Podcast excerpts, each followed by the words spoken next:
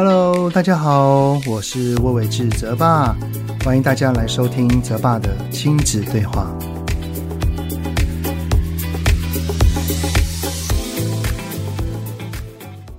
各位听友们，你们好，欢迎收听泽爸的亲子对话，我是亲职教育讲师魏玮志泽爸。其实哈，身为爸爸妈妈，应该都明白，孩子的教养绝对是我们非常非常关心的一件事情哈。我常常会提醒很多的家长说，其实我们教养孩子的目的是希望他在成年之后不再需要父母。只是看到孩子的一些种种的行为，我们也会担心或者是自责，说是不是之前我们没有把他给教好，于是产生了很多的焦虑。所以在这种过程当中，其实就是一段内心的拉扯。也就是说，在这个教养的过程当中，我们的目标是什么？这个目标。的的确确会影响我们孩子心中的价值观。例如说，孩子会不会认为万般皆下品，唯有读书高呢？还是做任何事情不论过程，只论结果呢？好，那今天呢，我们非常荣幸哈，可邀请到一位来宾。这位来宾呢，他本身是一个教授，而且是一个非常帅气的教授。他见过许多成年的孩子，大学生嘛。然后同时间也是一位教养领域前线的工作者，所以呢，也遇过非常多焦虑的父母。这位来宾今天来跟我们聊一聊，让我们掌声欢迎叶秉成教授。哎，怎么好，各位听众朋友，大家好。好，秉成教授你好。等呢，现在是还是电机工程学教授。嗯嗯。然后呢，其实你有很多的外务哈，嗯，像是 Pokemon，嗯，还有实验教育机构的创办人。嗯嗯。然后现在还有一个 podcast，嗯嗯，就是不良大叔。我其实我最近有听了，因为也才刚开始而已嘛，会边听边偷笑，就觉得这群这群男人在舒压舒压。对，真的真的，我觉得男人听了会就很像我们在跟我们的国中啊、高中、大学同学在那边哈拉。瞎扯屁一样的那种感觉，可是蛮奇妙的是，我们的听众女性也蛮多，甚至还蛮高的。我们看那个比例，其实有一些我们谈的议题，比如说我们在谈那个呃，比如说阿公阿妈对小孩子的教养啊，对，跟我们这一代爸妈的可能价值观的冲突啊，这其实有些时候也不是只有大叔哦，也是，比如说哎，妈妈们也常会遇到，会听到里面的一些。呃，他目前正在遇到的状况。对对对，比如说我们 之前聊到婆媳问题，然后我们会我们就会用老公的角度，啊我们我们会主持争议，我们就啊，有些先生这样子做，这是不大 OK 啊。哎呀，好像这个妈妈们就觉得哦，这个没错，没错，讲的很有道理，这样子。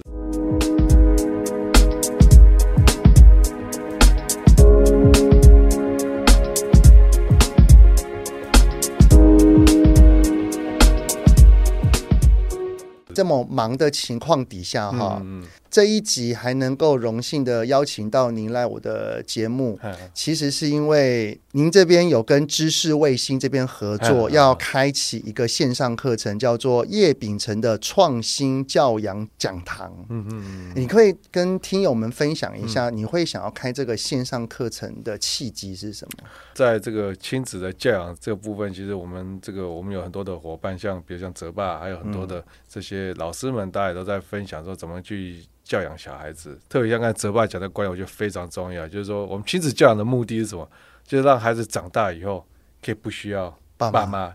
OK，好。可是问题来了，他长大的时候，他如果不需要爸妈，他到底需要被培养出什么样的能力，才能可以让他长大的时候，在这个职场上？不需要爸妈，我想爸妈都是爱小孩的。当然，很多爸妈为孩子操的这些这一份心，都是希望说啊，他长大以后能够找到一个好的工作，未来这个接下来这二三十年能够安安稳稳一个安稳的生活，这很是是很多爸妈的初衷。啊，所以才会说啊，我要你怎么样考上什么多好的大学，考上排名多前面的大学，什么科系，依照着传统的模式，这样似乎就可以有一个。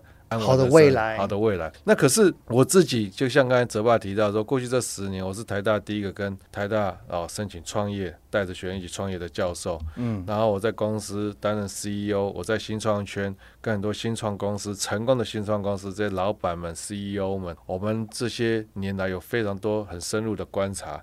那我们看到的是，这个世界现在的业界，它需要的很多的能力，还有关键的特质，是很多爸妈。在现在的亲子教养的过程当中非常忽略的。嗯。哦，举个例子，像我们在业界，我们会非常重视几个很重要的特质或能力，比如说好奇心啊，哦，哦，就是因为你进到公司，你一定很多东西你不会的，对，或者是说现在这个世界变化这么剧烈，很多现在你会的技术，可能三五年之后就过时了，就变了，就变了。那现在又，有个新的东西出来，公司会很需要这个年轻人跟得上的人，跟得上，而且他是。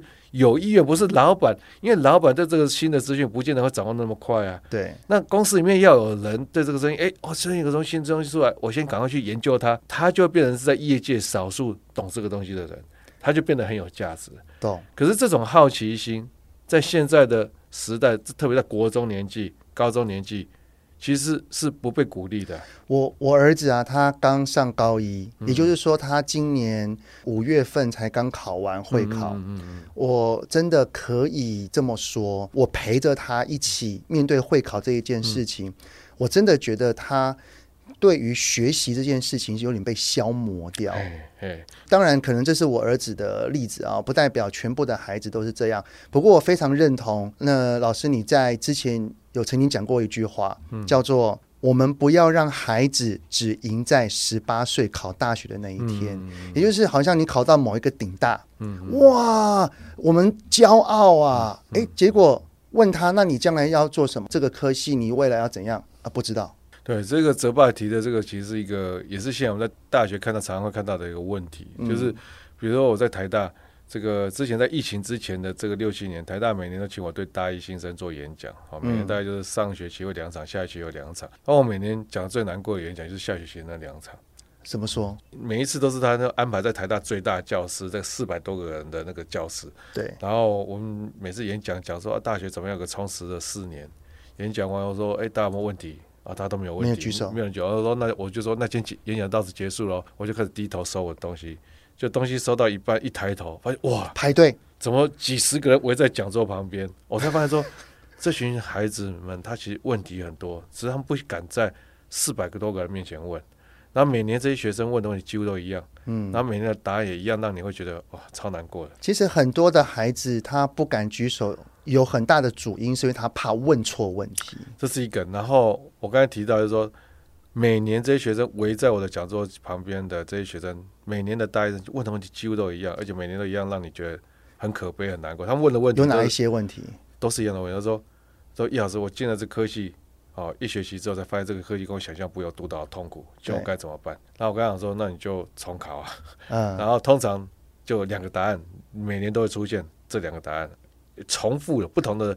借的钱都重来了，然后他一个一个答案就是很可悲。他说：“我爸妈说我考上台大，叫我不要浪费时间重考，叫我 叫我给他们调料，加紧把它读完。”这是一个，至少顶着台大光环，就是要他勉强自己去在这四年再继续在这种痛苦的状态勉强下去。对，另外一个更可悲的答案是，他说：“叶老师，我爸妈虽然没有反对我重考，可是我就算再花一年重考考完，我还是不知道我填什么系啊。”嗯，然后讲完，当场那眼泪就像水龙头打开一样狂哭，很迷惘哈、哦，而且无助。而且我跟你讲，那个画面最那个在哭的时候，其他在围着旁边的这五六十个，里面有十几个跟着一起哭。所以其实这一层对于未来迷惘的压力，可能也都感染到现在的。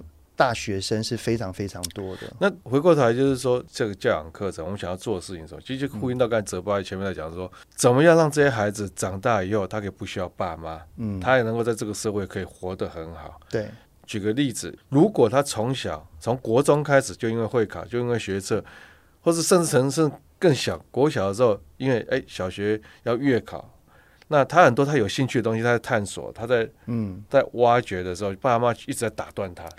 先写功课啊啊！这要月考，你搞这个干什么？赶快念书。对，所以当他在生活当中的 KPI 都被列为成这些事情的时候，孩子的好奇心其实都被磨掉了。对，而且不止好奇心，还有更多其他能力在职场上很重要都被牺牲掉。比如说，在职场上，我们在很多人在 CEO 们啊，在主管我们在聊，他大家都觉得说，一个年轻人能不能会看人眼色？能不能察言观色是很重要，能不能换位思考很重要。但是这件事情在我们从小到大是不被鼓励的啊。爸爸妈妈就跟他说：“你把书眼前这本书读好就好，其他事情都不要管。”嗯啊，他可能今天他同学坐在他旁边的，今天发烧烧到四十度快死掉，他也不见得有感觉。所以在我们成长过程当中，因为爸爸妈妈的那个 KPI 设错了，其实就会牺牲掉孩子很多在未来职场上他要走的长长久久，要就是他生存的好的很重要的关键的能力，反而没有培养，都没有培养。很多爸妈又会有一个很错误的迷失，就是啊，这种事情。先上大学再说，先上好大学之后，以后这种能力自然就被培养起来。我在大学教书教二十年，我可以很诚实跟爸妈讲，小时候很多能力没有养成的，长大进了大学也没有人可以帮他养成。比如说小时候大家都禁止他们哦，这个交男女朋友禁止他，所以他从来都没有这样跟两性跟跟其他异性接触接触的经验，这都没有，对不对？进了大学之后，就是更畏缩。很多的这些孩子，我觉得都很可怜、很辛苦啊。就是说，如果他在以前的年纪都有机会可以有接触到练习啊，练习的话，诶，他他在大学都不会那么畏缩，不会那么呃没有自信。但问题是，对爸爸妈妈而言，他他们也是带着他们成功的过去的经验，然后希望这个经验可以复制在孩子身上，但是却忘掉了一个东西，叫做时代在变迁。对，第一个是时代在变迁。对。就是说，就像泽爸讲，现在的世界跟过去的世界不一样。过去的世界，我们从学校毕业要进到职场，这世界变化很慢。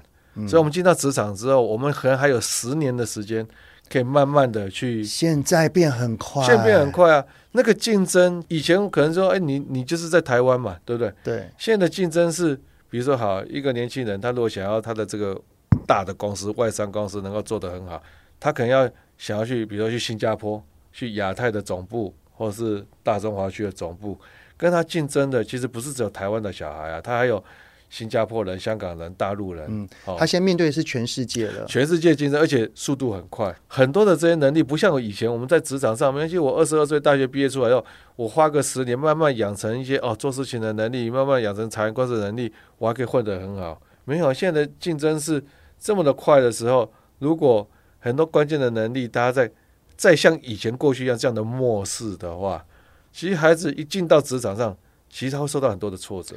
所以秉承老师这堂课，你的目标是想要去改变很多家长的观念，然后去让家长们能够顺应潮流，去引导孩子适应这个快速的世界。其实我我觉得我们在看这些亲子教养的这个很多的这课程或书里面，我觉得呃，目前台湾欠缺一个观点。嗯，就是业界的观点哦，哦。那我觉得这业界观点对台湾爸妈是非常重要的一个。就是回到我们前面讲，就是说爸爸妈妈他的初衷都是希望说孩子以后这一路走来到未来可以找到一个好的、不错的工作，顺利，哎，人生可以过得很快乐，哎，然后人生可以过得很不错、很安稳。他们就一句话带过去，说现在世界变化很快，所以你应该怎么怎样？其实没有人告诉他说，在业界的老板是怎么想的。业界的这个我们在聘人 recruiting 是要看什么？要看什么？然后比如说，他还是有个传统观念，觉得好像学历很重要。但殊不知，我们业界现在看人聘人，很多时候已经不没有在看学历的。这些资讯都没有人告让他的爸妈知道。所以当他的爸妈不知道业界现在的现况的时候，他就会觉得说，那我的教养观念应该还是跟以前的人一样，比较保险吧。事实上，如果这些爸妈有机会可以了解到，哦，现在业界是怎么样看待人才，现在业界是怎么样聘人，他就会知道说，诶，他现在很多在扼杀孩子的好奇心，或是扼杀孩子交朋友、察言观色很多这事情能力培养的机会，只是着重分数的这件事情，他就会知道说，诶，这件事情对他孩子不见得是最有利的。我这样听起来哈，秉承老师您的这一堂课。应该也很适合老师聆听喽。我觉得对老师来讲，呃，也很适合。对，没错。对啊，没错。其实你刚刚讲到了一点哈，我就想到我常常在学习这一块的主题演讲的时候，我就很常分享。因为我儿子是高一生嘛，他经历过国中那一段，包含了现在的高中，我就发现现在台湾的高中跟国中补习的状况还蛮多的。嗯嗯。当然也不是说不要补习，该补还是可以补，只是我就会。看到有很多的孩子补三科，就是补满一礼拜一到礼拜六，我就会问这些家长一句话说：通常你们会希望孩子补习是想要补他的弱科还是强科？哦，他说哦补弱科啊，哦，因为基本上到了最后还是看总分嘛。嗯，那我就会问，继续问说，所以你觉得你们的孩子要出社会，要面对客户、老板或者是面试，你的孩子是要展现你的强项还是弱项？嗯嗯嗯。哦，他们沉默了。嗯嗯嗯嗯。啊，对，是强项哎。嗯嗯。所以，呃，我们在突破家长的迷失之后，我们的第二步可能就像刚刚秉承老师你所讲的，我们到底是学历重要还是能力重要？当然，可能以现阶段快速的发展来看的话，能力它是可能到了未来是大于学历的。可能学历一开始还是有用的，嗯，但可能未来他的能力是绝对看重的主因之一。秉承老师，你觉得要怎么去培养孩子的能力？我可能。先提一件事情，就也让爸爸，因为在这个课里面，我们就会提很多类似这样的资讯。举个例子，这个人力银行的调，爸爸妈妈会那么急的，不管是补习又是干什么，其实就是很担心孩子在考试在这边竞争，好像输人家嘛。嗯。但是事实上，这几个数据，你从大环境来看，你就知道说这个时不需要那么焦虑。第一个，比如说台湾的现在的这个呃，之前人力银行调查，有七成三的老板觉得现在聘人很困难。嗯，台湾现在这个缺人的程度，聘人困难的程度，在全世界是排第二名，严重的。是啊，那问题是在于说，老板缺人，不是只是单纯因为少子化，更大的问题是他们发现说，年轻人需要的能力，学校毕业出来的通通都没有啊。而而这些能力，事实上是刚才提到，就是在从小的求学过程当中，为了准备考试过程，很多的特质和能力都被牺牲掉。我我有另外一个身份，就是台湾大概有四十家很成功的这些新创公司的。的创办人 CEO 们，我们有一个组织叫峰会，好、嗯，这里面有很多很成功的公司，像比如像大家旅游常常都会去 K 用 KKday 啊，啊，或者 Dcard 啊，或者这些很多这些公司，Amazing Talker 等这四几家公司，我们大概就有一个 CEO 的组织。然后这两年呢，刚好他们也不知道为什么就选我当会长，我连 当了两任会长，固定聚会都会聊说现在的。职场的一些需要的关键能力，我就问这些老板们，我有一次我就问他们说：“哎，我说，我说，哎，各位哈，我问你一下，如果有个年轻人，他念的大学不是排名前面的大学，哦，然后科系可能也不是什么大家很有名的科系，啊，但是他有四个特质，我请问一下，即便他在你公司里面从打杂开始，嗯，你觉得这个还这个年轻人在你的公司在三年内能不能出人头地？啊，他问我说哪几个特质？我说第一个，他这个人呢，就刚才提到好奇心，嗯，很多东西虽然他不会。但他哦有极旺盛的好奇，很快很想去问，会去问，会去学哈、哦，这个哦好奇心。然后第二个就是他很会察言观色，办事情他会很会观察，哎，老板现在的态度是怎么样，或者客户那个眼神，客户在想什么，他会察言观色，他会换位思考，他会提前去做准备。啊，第三个他做事情办事情很牢靠啊，你什么事情交代他，很多细节都不会出错。啊，第四个做人诚信正直啊，所以好奇肯学。然后会察言观色，办事牢靠，诚信正直。我说，如果一个年轻人有这四个特质，即便他在你公司在一个很低阶的工作开始，你觉得三年内会不会出人头地？嗯，每一个老板都跟我说，这个这个、一定的啊，这样的人在哪里？你可不可以就我们好想要这样的人，可是找不到。为什么？你看业界这么需要这样，大家找不到。我刚才讲好奇心，一个礼拜补习五天六天，很多孩子都每天都晚上补到九点半。对，才下课，然后回到家快十点，累了啊，就滑滑手机了。礼拜六、礼拜天对他来讲，我只要能够休息，我只要不要有压力，就是快乐了。对，那他他现在这个东西已经忙不完，你他看到一个他没看过的东西，他有那个好奇心，我想要把它搞懂吗？没有，我补习没有没有没有体力，没有没有体力的，所以好奇心被磨坏了。对，对察言观色，我刚才讲，爸妈就说你考试知道，其他事情不要管，不用做家事。对对对啊，然后。学校的社团不要不要不要搞社了，搞那什么活动，每天跟同学讨论到七那么晚，那你学测会考先弄好再说。他也没有机会办事情啊啊！对，所有的大巴你上大学在弄社团，现在不要弄社团，所以没有机会办事情，没有办活动，他办事情牢靠的能力也被剥夺了。对哦啊，察言观色更不要讲，大家都是全家都以他为中心，以他的会考，以他的学测为中心，他根本不会没有时间，也没有心去管其他人心里在想什么。所以这比较应该还是会有，还是会有哈。嗯，你其他的三个能力都被剥夺掉。但是这边可能我要替那个爸妈们讲一句话，嗯、因为虽然刚刚老师您说啊、一开始进去打杂也没有关系，嗯、但是身为爸妈哈，一定会担心，担心说你让起薪这么低，你这样怎么生活？所以学历这件事情，虽然可能未来他已经工作好多年之后，可能学历不是最重要的一件事情，但是在出社会，因为每一个人资甚至是老板，他要看履历，他这这个就是就是大家，我觉得大家对现在的职场。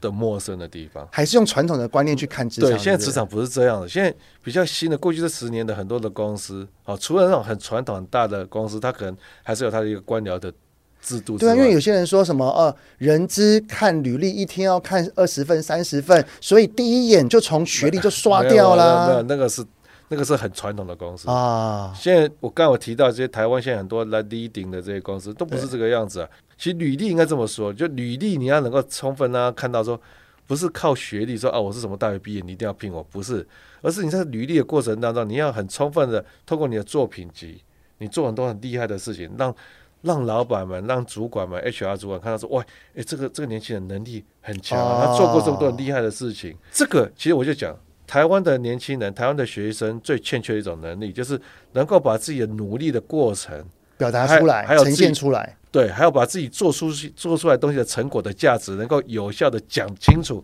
给人家知道能力，这是从小台湾没有在训练的。这个时候我就要来请教身为大学教授的秉承老师了，因为其实一零八课纲有一个很重要的东西，叫做学习历程档案。所以学习历程这件事情，其实我觉得台湾很多的爸妈、很多的家长在这件事情上有非常大的误解，因为大家不想要有不确定性。对，好，我只要送小孩去补习，考试考我分数考很高，那我就可以大概有八九成把握，他可以上不错的大学。对，现在你搞出个学习历程，对大家都是个不确定性。对，所以大家就是会想去攻击这件事情的原因，就觉得说我不要有不不确定性。这个为人父母，我们大家都可以体谅，可以理解这样心。说什么啊？这样让我们孩子更忙。但是回过头来，就是我刚才提到，台湾的孩子需要的，台湾在职场上很重要的能力是。有能够有效的呈现自己努力的过程跟成果的价值的能力，这件事情从小到大在我们的教育里面什么时候被训练到？没有被训练到啊！所以学习历程这件事情，我常常在跟高中生演讲的时候，听完他们就恍然大悟。到到底那要干嘛用？就是说为什么要做学习历程？坏，这个坏没有搞清楚，大家都觉得说啊，我就坏，就是说我们就是要透过这个事情，那高中生怎么从这里面得到对自己的收获？就是利用这件事情来练习训练自己，把自己。努力的过程，然后讲给人家听，这个能力多重要！不只是你申请大学重要，你申请工作的时候，你也要让人家知道说，你的履历啊，诶，我在前一份工作我做过什么很厉害的事情，或是说你在公司里面要跟老板谈加薪。老板要说：“那你这三年带多厉害？你也要用有能力让老板说：‘你看我这三年做这边这么多厉害的事情，他为什么厉害？他这个价值为什么对公司超特别有价值？你要这个能力啊！’所以在履历的第一一开始，请不要再写说我生长在一个小康的家庭。啊、对，哦，这种这这个资讯是没有意义的。回到刚才那个问题，就是说，现在的职场很重视的是你在过去做过哪些事情，你有什么样的成果，你有什么样的作品，你让我们看到，然后。像我们公司 CTO 在面试的时候说：“哎，你作品集给我们看，哇，这你做，哇，这你做，嗯，明天可不可以来上班？一个月很多万薪水，我们就给他。他什么大学毕业，我们可能都不知道。啊，我们也不在乎，因为事实上那个同那个同事进来公司后，有一次跟其他同事吃饭聊天，不小心说溜嘴，说他大学肄业。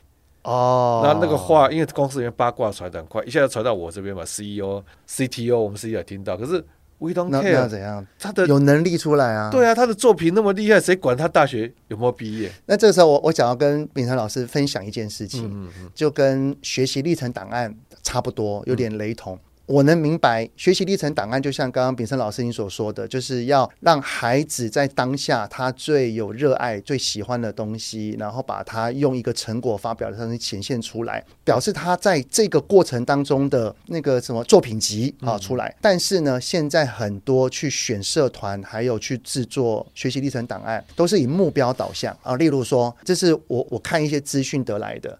一个孩子他将来可能要读二类，第二类组的情况底下，可能最顶就是电机电子这些的科系啊。那我为了要进电机电子，所以我的学习历程档案里面所做的所有东西都要符合我往那条路走。所以可能他原本的社团他是很喜欢热舞社的，他就不能选。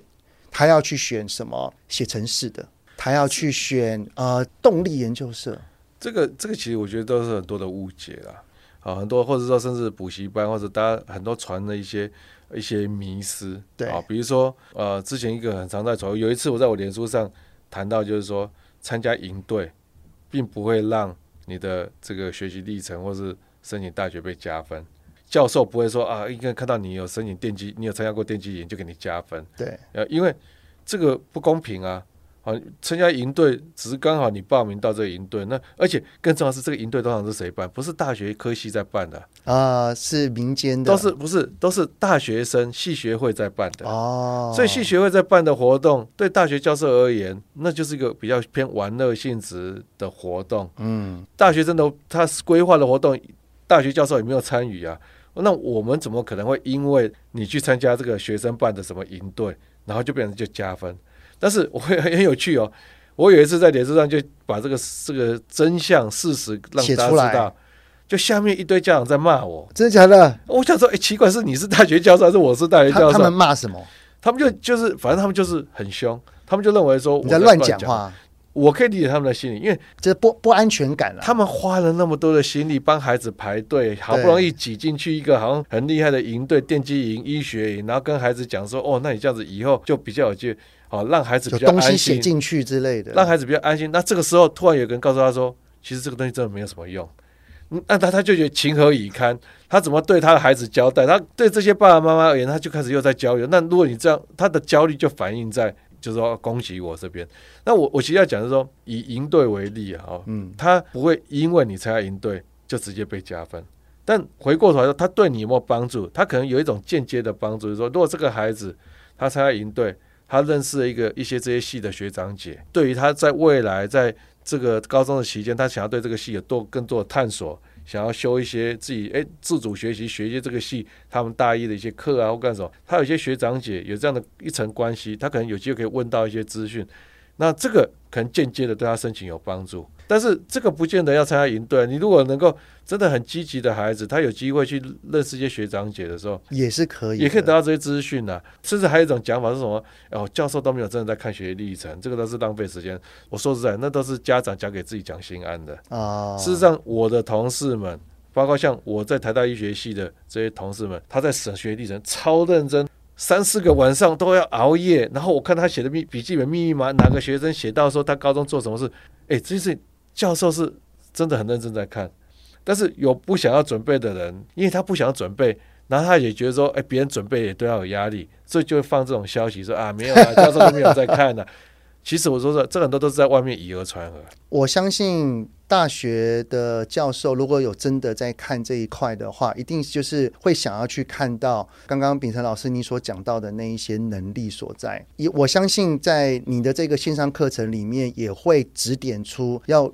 爸爸妈妈可以如何去引导跟协助孩子培养成这些能力？那可不可以稍微的分享一下？不管是小学的家长也好，还是国中、高中的家长也好，我们要如何在日常生活当中帮助孩子培养刚刚什么好奇心啊等这些能力？我觉得其实我们在谈这个亲子教养的这件事情当中，台湾很多爸妈对教养小孩这件事情会有会有很大的焦虑。对啊，而这个焦虑一方面来自于说。我不知道要怎么教养我的小孩，让他长大以后才能够真的成才。嗯，好，因为这件事情很可怕的原因是在于，我常常讲教养小孩很可怕，因为他是一个要经过二十年才够开讲，很长的，很很长。而且很多时候，就你不是说经过二十年说啊坏掉了，可以再从头来，没有办法从头来，没办法。所以这个时候也因为这个样子，所以别人怎么做，我就跟着怎么做。对，这种心情就会有，就是说啊啊，别人这样做，我还是跟别人一样好，免得我自己自己做一个比较特别，担心出错嘛。对，出错，但是。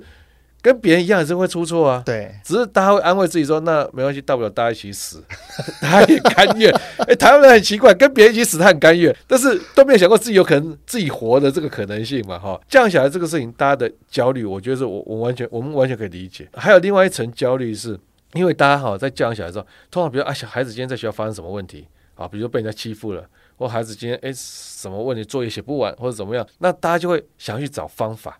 嗯，好啊啊！网络上很多专家都给很多的建议，可是这些不同的专家的建议之间可能也会有相互冲突啊。对，好，比如说，哎，这个专 A 专家说，哦，如果孩子怎么样的话，应该怎么做？可是 B 专家却有个不一样的做法。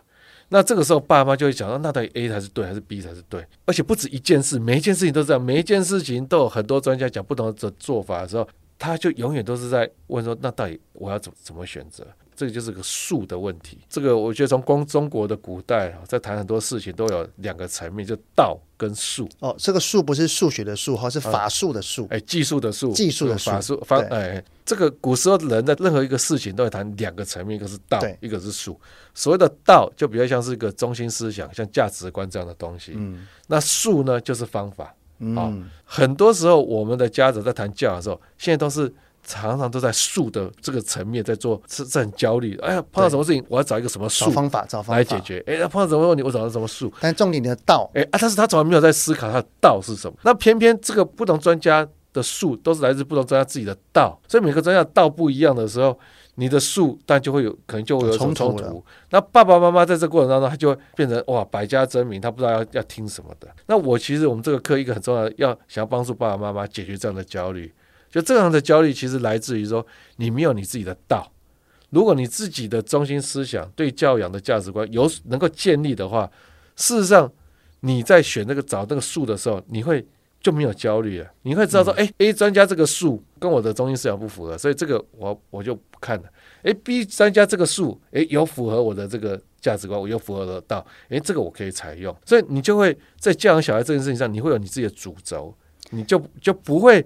这样啊，无所适从啊，这边很焦虑。所以您的课程就是先建立家长的道，对，然后再去把这个道转换成术，去运用在孩子身上，去培养这一些关键能力。对，对，那这个道的建立还是会拉回到我们最原始的初衷。爸爸妈妈说都希望孩子在未来的世界能够生活得好。对，那未来的世界长什么样子？其实未来的世界，未来的职场就是现在。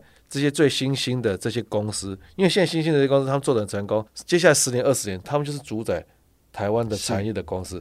这些公司未来的世界怎么运作，就在这些公司里面的运作的方式。所以我们会先从现在的这些哦新兴的这些成功的公司，他们需要的能力，让家长知道说，要要让你孩子能够人生跟投资一样，看长不看短，不是赢在十八岁的话，我们就要培养什么能力，然后再把。扣回来说，那因为要培养这些能力，你的价值观应该，你的道应该是要用什么的道？教养小孩哦，没有那么辛苦，因为很多爸妈的辛苦，就是因为他每一件事情都要找一个对应的方法。对，事实上不用那么辛苦。当你的道确立的时候，你的孩子在生活当中哈，日常生活中有太多大大小小事情的决定，你要帮他做决，你要做决定的。只要依循你的道去做那个决定的时候，很多改变就会慢慢就会发生。那我们依照、嗯。您在课程里面有提到的，就是要青少年应该要具备好奇跟梦想，嗯嗯，这两个超能力。你觉得我们身为爸妈，要如何在从小到大，能够让这两个非常关键能力是不要被熄灭掉的？其实很多人在问说，怎么样培养好奇心跟梦想？嗯，事实上，我觉得那个问题可以做个调整。嗯，事实上，现在。所有的孩子小的时候都有好奇心跟梦想，就是所以我才说，对，如何让他不要熄灭？不要熄灭，那不要熄灭这件事情，还是回到刚才讲 KPI，就是你你在成长过程中，你 KPI 定错了，你如果只在乎成绩，那当然你你就会把时间都花在补习，他花在很多把它弄得很累，然后这个时候他就好奇心就被磨掉了嘛。对，从小到大这二十年，最重要的是爸爸妈妈那个 KPI 有没有定对？而这个 KPI 就回到你的道了。对，啊这个 KPI 是怎么来？是来自于道嘛？对，因为你有你的中心去思想跟你的价值观，你知道在未来什么东西很重要，你才会去定一个正确的好的 KPI。懂。但是因为没有那个道的时候，你的 KPI 就是啊，别人补六科，我也跟着补六科；别人做什么事，我跟着做。那你的孩子就在你的错误的 KPI 之下，慢慢把那两个梦想跟好奇给磨损掉。而且不止那个梦，那两个还有很多其他的能力。我常常在讲一件事情，我就我想要让各位爸妈可以回想一下，就很多爸妈自己也在职场上班，也有也有不少爸爸妈妈常在上班的时候回来家里面就常会抱怨啊，说哇，公司什么公司年轻一辈的啊，怎么啊教他学什么东西都不主动不积极啊，怎么样做事情就也不会察言观色，不然就对同事有很多的抱怨。可是我常常听到这种抱怨的时候，我就觉得说，那你自己的小孩呢？对，你有在培养他这些能力吗？你没有啊，你也是。还是哦，小学数学成绩、数学考试月考一百分，好棒棒。给你一百块啊，对，但是你你好像只在乎那些，你也没有在乎你的小孩会不会察言观色，嗯、你也没有在乎你小孩会不会办做事情。只是现在其实许多的家长有这方面的意识，嗯，但是呃有一些冲突的产生，例如说哈，呃小学生他们一定很多的那个甲本乙本要写。有一些家长其实都只有认为说，我的孩子写甲本乙本，只要看懂就好了。我们不要花那么多时间在那边一直写这些东西。但是老师却很要求，嗯嗯，又又或者是。爸爸妈妈在孩子高国中的时候认为说，分数当然是一个标准值，但是它不是最重要的一件事情。你有付出，你有努力，你在读书之余也可以去做你热爱的事情。但是这个时候，全班都在看分数，老师也会特别假设有一些不好的老师只优待一些功课好的人。嗯嗯嗯，这个家长该怎么自处？就是他其实是想要改变，他有这个道，但是又跟大环境冲突，怎么办？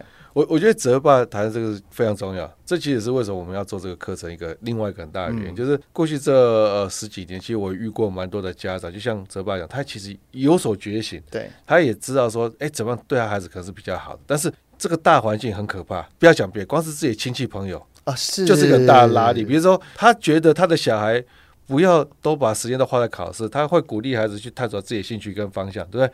可是他自己的哥哥姐姐们养自己的小孩，可能不是这样子养。哦，都是可能补习要补很多，或者一聚在一起都在问，对，对我说考几分啊？对对对，这个时候，当你用这种这么自由派的方式在养教养你的小孩的时候，你的存在，对对你的亲戚朋友都是压力啊，因为。他们的小孩就看到说：“哎，为什么堂弟堂妹他们可以这么快乐？对，那为什么？哎妈，你为什么要叫我爸？你要叫我每天我要补六科，补多少？每天给我搞，你让人家不知道怎么教小孩啊。呃，所以你身边的亲戚朋友就会一直跟你讲啊，你这样教小孩会坏掉啊。对，他他你小孩以后会完蛋啊，不行，这样子真的会让他很惨，你就会一直遭受来自亲戚朋友甚至同事，比如说，哎，你的同事可能。”前几天才熬夜，好不容易报名报到一个很有名的英文补习班，你那么洒脱，让他觉得说他不知道他他做这个事情的意义在哪？对，所以所有你身边人都希望把你拉回正轨，因为他们最怕的是到最后你的小孩真的很过得很好，过得很成功，但他们小孩过得不好的时候，他们如何自处？所以他要一定要把你拉回到。我们这一边来，你身边没有友军的话，你就很难撑得下。即便你的想法是对的，对即便你很有心想要帮助你孩子，为弄出一个空间、一个自由，但是你们做不到。我们这个课其实就是也是希望让爸妈知道，他并不孤单。哦，他通过这个课，当他受到亲朋好友这么多的攻击，告诉你说你这样子会害死小孩，要把他拉回到另外那一边的时候，他可以透过这个课程给自己更大的信心，说：哎，其实这个课程给我们讲的很多的资讯。哎，这样子我知道坚持是有道理的。所以，如果对于这方面要跟大环境抗衡的爸妈，嗯嗯、当听完这个课程，他就知道原来同道中人有这么的多。哎，对对对对对。于是他就有自信，能够坚定自己的信念，持续对抗这一个大环境。对对，其实就是希望给爸妈有更多的信心，去为自己孩子坚持。因为很多时候真的是不要讲别人，光是自己阿公阿妈，我遇过很多爸妈是，他虽然有这样的心。但是当他阿公阿妈、孩子阿公阿妈，也是他自己的爸爸妈妈，在跟他吵这件事，他到最后为了孝顺啊，他就说啊，不要起争执，他就就顺从了。懂但是我觉得好可惜，就是为了你的孝顺，牺牲你孩子的可能的未来。甚至我觉得这个课，如果你看看一看到，他就给阿公阿妈看了，好像你不用不要跟孩子阿公阿妈吵架，你就是拿这个课给阿公阿妈看，对阿公阿妈听听。如果这里面有相当比例阿公阿妈觉得哎有道理的话，哎，那我们就又又可以帮助好多爸妈解决的。很多家里的问题，这也不错啊。对对对。哦，因为时间的关系哈，那我们最后再谈一个，就是因为其实这一堂课好像有三个大重点，三个主题，就是第一个我们前面谈过的，要让许多的爸爸妈妈对于特别是职场要拉回来，对应现在教养的一些观念的迷失的改变跟破除。还有第二个，如何去培养孩子的关键能力。还有第三个，就是未来教育的议题跟实务应用。里面谈了很多，我只对一个非常有兴趣，就是 AI。好好好好，不知道秉承老师你是怎么来看待 AI 来帮助我们的孩子的未来？这个问题大概是过去这这两年大家非常关切的，是啊，好关注，因为特别像 ChatGPT 啊，这很多东西，这个生成式 AI 的出现，还有那些绘图，好可怕哦。事实上，我也跟各位分享，就是说，这就为什么台湾的教育真的要改变？因为以我们在新创公司为例，很多像写程式，真的都是用 ChatGPT 就开始在写的。嗯然后城市设计师只是说，哎，写出来，他如果不不是很完美，再把它修一下，对，就节省很多的时间。那甚至我也听说像，像像有公司，他们以前请了好几个法务，好，就是要审查审阅合约。可是审阅合约，他们现在做的事情，他们他们就训训练 ChatGPT，让 ChatGPT 很会看合约。那家公司砍掉好几个法务。AI 的出现确实已经在改变我们的职场啊，只是。很多爸妈可能 maybe 不见得在这种比较新兴的公司看不到，但是这个新兴的公司其实代表就是接下来二十年代就会长这个样子。对，好，那回过头就在这个时代之下，那如果 AI 出现后，什么能力是最重要的？什么能力最不会被取代？没错。好，那我就可以分享几个观点给大家参考。我们这么讲哈，AI 最厉害的是什么？AI 很厉害，AI 很会解问题。你给他个问题，他很容易很会去解问题。但是到底是什么问题值得解？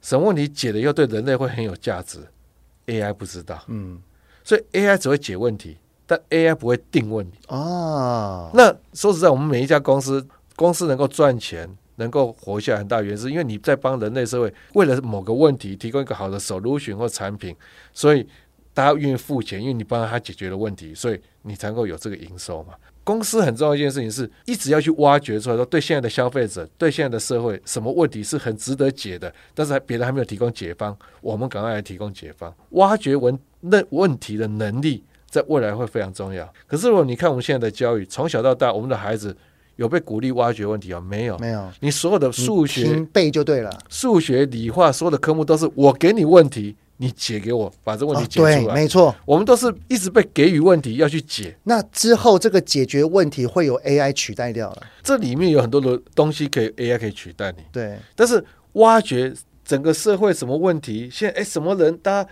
哪一群人在为什么问题所苦？但是没有人把它挖掘出来。挖掘问题的能力，对问题的洞察力，这个是才是未来是无法被 AI 取代的。那这一个。发掘问题的能力，那又会回到好奇心，这个回到好奇心了。而好奇心又回到孩童时期，爸爸妈妈怎么帮他定 KPI？没错，而 KPI 又回到了我们心中的道。对，那我再举另外一个例子，嗯，AI 时代什么东西能力很重要？台湾的社会，我认为台湾社会有一个过去一个很很错误的一个迷思，就是台湾的社会一直很轻视或是看不起 sales 业务员的工作。哦，是哦。很多爸爸妈妈觉得说，就卖东西，卖东西是觉得说啊，sales 好像就是要跟人家低头，要拜托人家哇，把孩子栽培到大学，我为什么要去跟人家低头干什么？但是很错误的观念。你如果去看在外商公司，你要当到 CEO，要当到总经理，你都是业务出身的，嗯，因为你必须有业务出身，有样业务这样的经验，你才知道怎么样做生意。Sales，我认为也是另外一个在 AI 时代很不会被取代的。因为你怎么样跟人建立关系？哦，这个 AI 没办法，没办法。而且怎么说服客户说你你们在卖的这个解方 solution 或者你的产品是很有价值的？好，你怎么去打动他？你怎么去了解他的需求？那把你的产品的优点跟他去连接，让他诶不得不被你说服。这个是。非常重要的能力，这个又回到了刚刚秉承老师你所讲的察言观色，察言观色啊，表达能力，对对对对，然后这些又回到了啊 KPI，对对对，没错，一切都通了，对通了。所以很多爸妈不知道啊，爸妈可能他可能是当老师，他可能当公务员，他可能当其他工，他或是他在公司做一个蛮稳定的工，但是他不知道外面的世界变化成这个样子的时候，他就会一直觉得说啊。还是小学成绩、数学成绩一百分比较重要。嗯，但是他可能殊不知，你家小孩是不是能言善道？你家小孩是不是很热情的，愿意跟别人连接、建立关系？诶，这个能力可能对他长大以后都是非常非常重要的。没错，今天能够邀请秉承老师哈，真的是非常非常的开心，能够我们一起畅谈教育啊，叫、嗯、畅谈创新，嗯、特别是孩子的教养跟能力这一块的连接。我曾经有一次在亲子天下的教育年会，嗯、有听过您的分享，嗯、有有一句话我也我也是非常的印象深刻，嗯、就叫做我们要让我们的孩子在某一件事情上面把他的。兴趣发挥到淋漓尽致，只要我们的孩子在一件他喜欢的事情上面发挥到淋漓尽致，他就会有自信，他就会喜欢自己，他的成就感就会油然而生。嗯、而我相信刚刚所讲的那一些未来行业，也是现在的啦，创新的行业，嗯、他们所需要的能力，嗯、我相信就不会被消磨掉。对啊，跟呼应泽爸刚才提这个事情，很多事情哈，我觉得当你这个道。确立了以后，看到未来世界的面貌的时候，你再回头看孩子现在很热衷的事，你可能会有很多不一样的看法。嗯，举个例子，很多爸妈对孩子啊追星。好，比如他可能很爱哪个韩，喜欢 Blackpink，哎，可能或者喜欢哪个欧巴，然后他就在网络上搜寻很多他的资料，对，找哇，把他大小事都搞得很清楚。从小好，很多爸妈可能会觉得这是浪费时间嘛。嗯。可是如果在职场上，你就会知道，现在搜寻资料，对，现在新的东西一出来，老板说，哎，那现在这是什么东西？Competitor，竞争者对手在干什么？你去把它了解一下，对。他现在长大以后也是要哦，针对这个新新兴的东西，老板叫他去了解，他去收集，他去网上东抓一篇文章，西抓一篇文章，然后抓很多零碎的资讯，然后他去建构出对这个事情的了解，这对这事情的知识体系，这不就是跟他在追星在做事情很像吗？哦，那我觉得我女儿这一块一定超强。我女儿最近因为看了那个《航海王》真人版，然后超级喜欢那个那个索隆哦，哇！他的资料好齐全哦！对，哎呀，我女儿未来这个收集能力应该一流啊！对，所以如果爸爸妈妈有看到这一点，他就会知道说，他在做这件事情的能力不是在浪费时间，他可以建立他怎么去快速收集很多资讯，然后而且把它整合的这个能力，这个在职场上超重要的。没错，没错。然后我再举另外一个例子，很多爸爸妈可能都很反对孩子打电动玩具嘛。嗯。其实，在现在的电动玩具跟以前电动又不一样，就是说，现在电动玩具常常它的设计是这样哦，你可能是去玩一个赛车的游戏，它的设计通常都是你先去参加一个赛车大比赛，对啊，然后你赢了冠军后，你拿到一大笔钱，对，然后在游戏里面，他就说你拿到这笔钱以后，你要怎么分配？要买轮胎吗？在轮胎这边 upgrade 吗？还是要在车子的什么地方轻量化 upgrade 或者引擎 upgrade 这些哈？它就变成要把它有限的资源要去学习，要去试着怎么样做分配。如果我是一个开公司的 project，对啊，我的预算我要怎么分配？对，你预算只有这一些，那你要怎么决定说，哎，我是要全部都花在行销吗？还是哎我？多少笔画型？我要怎么怎么在这些事情上面去列建立我的 priority，我的优先顺序？因为我我儿子很喜欢打二 K，就是篮球的电动，嗯、然后他会玩一个叫做 My Career，就是要自己创立一个球员，嗯、然后你就要很努力的打打打打打打打之后就会累积一个一些那个金额，对，那些金额就会去分配到你是要灌篮强一点，还是你的速度要快一点，还是你的投篮要准一点？对啊，就是这样分配。对，没有错。所以玩电动你会看到他要训练什么能力？分配资源的能力，这个一个之外，嗯、另外一个很重要就是做决定的能力。嗯，因为他今天决定说我要把这个钱要放在配在什么地方配的，那就是做决定。在游戏当中，他会一直要做决定，做决定能力很重要。可是我们从小到大，小孩子在学校里面，在教育里面，我们没有让他什么机会做决定啊？就只要考就对了。他只要考，他没有，他根本不会做决定，甚至很多决定是爸爸妈妈帮他做。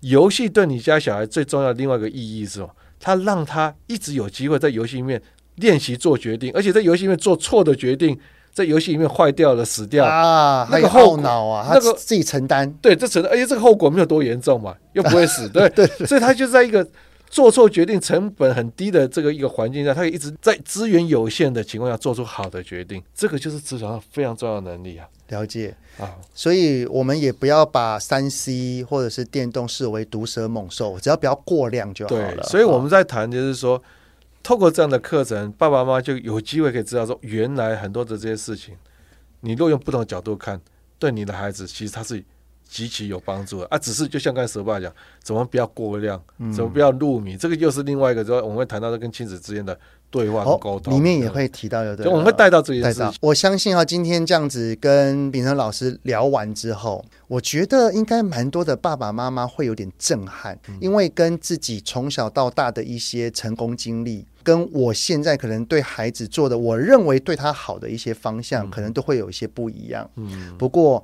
这个其实就是以。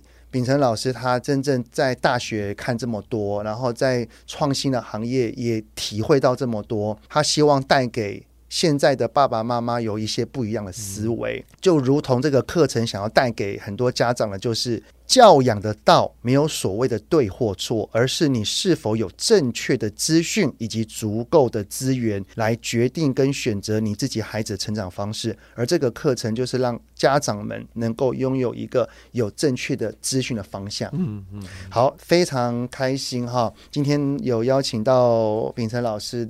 跟我们一起来聊一聊这件事情。嗯、那想要跟大家分享的就是叶秉承的创新教养思维，只要在优惠期间，也就是十一十一月六号到十二月十号预购的话，是能够享有最优惠的价钱，就是低于五五折的。而且呢，在结账的时候，只要输入折扣码。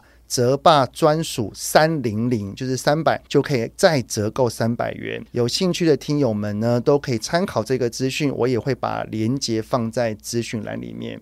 非常谢谢秉承老师啊，谢谢泽爸，谢谢各位听众。泽爸的亲子对话，谢谢你们的收听。如果有任何的问题，也都欢迎在 Apple Podcast 底下先五星按个赞，然后再留言告诉我哦。泽爸的亲子对话，我们下次再见喽，谢谢，拜拜，拜拜。希望今天的节目有让您与孩子之间有着更好的相处。欢迎在各个收听平台订阅泽爸的亲子对话。